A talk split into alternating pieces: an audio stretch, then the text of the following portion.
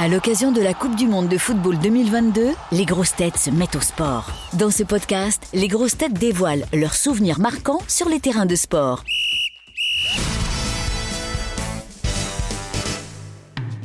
Quel est votre joueur de foot préféré? Oh, c'est Dominique Rocheteau. Moi, je suis de Saint-Étienne, donc j'ai beaucoup suivi euh, l'équipe de la SSE, en particulier en 76 pour la Coupe d'Europe euh, à Glasgow contre le Bayern. Et c'était la grande époque de Saint-Étienne, 76. Et je connaissais mais toute l'équipe, tous les noms de, toute l'équipe des 11.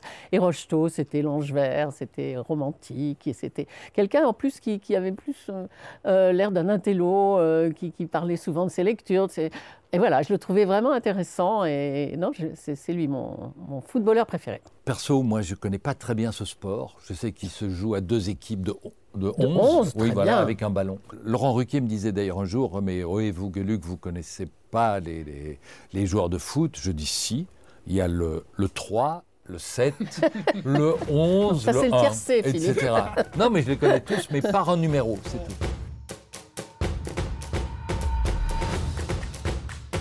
Qu'est-ce que vous faisiez le jour de la finale de la Coupe du Monde 1998 Bah moi j'étais chez moi et alors j'arrive à la maison, j'avais dit aux enfants qu'ils pouvaient amener des copains pour voir la finale à la télé.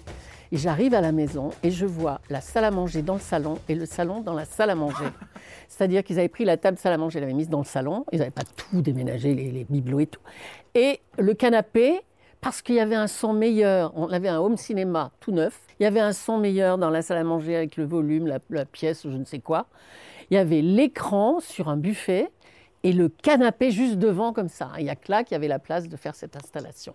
Et du coup, je me suis assise avec eux, j'ai regardé. Et le lendemain, on a remis la- la- le salon dans le salon et la salle à manger dans la salle à manger. Ouais, non, moi je regardais ce jour-là un film de Ingmar Bergman. Euh, non, c'est pas vrai. Complètement hors sujet, là. C'est oui, pas- oui. C'est pas vrai, mais je m'en souviens très précisément. Tout le monde se souvient euh, euh, de où il se trouvait quand il regardait le septième saut de Ingmar Bergman. Non. Alors, nous étions en Italie. C'était les vacances. Et souvent, ça se passe à cette période-là. hein. Et donc, on était au milieu des montagnes euh, où il n'y avait pas la télé, etc. Donc, on avait tout de même un petit poste en noir et blanc. On était, on a, j'avais fait une antenne avec des, des, des porte-manteaux euh, métalliques. Oui, c'est ça. Et ça fonctionnait? Oui, on a vu, alors je me souviens du on a vu vaguement le, le match. Mais le, le drame, c'est que euh, mes enfants, qui étaient là, qui étaient encore euh, jeunes, ados, étaient là avec des copains. Ils étaient tous là, mais déçus parce qu'ils soutenaient le Brésil. Voilà. Et donc, ouais. ils étaient hyper vexés que ce soit pas le Brésil qui ait gagné. Je ne devrais pas dire ça à la radio française, mais euh, c'est de l'histoire ancienne. Alors on s'imagine là, euh, l'équipe des grosses têtes, vous êtes dans un vestiaire d'avant-match et Laurent Ruquier, euh, c'est votre entraîneur, c'est votre coach. Quel discours il vous tiendrait avant d'aller enregistrer une émission, euh, avant d'aller euh, d'aller faire un gros match? Alors, la, la réunion se passe effectivement avant chaque émission, mais elle a lieu de- de- dans, dans un petit salon qui jouxte le studio. Et effectivement, euh, euh, Laurent nous, nous coach. Enfin, la première chose qu'il nous dit, euh, c'est bonjour. Et puis il s'assied et il dit Putain, je suis crevé aujourd'hui.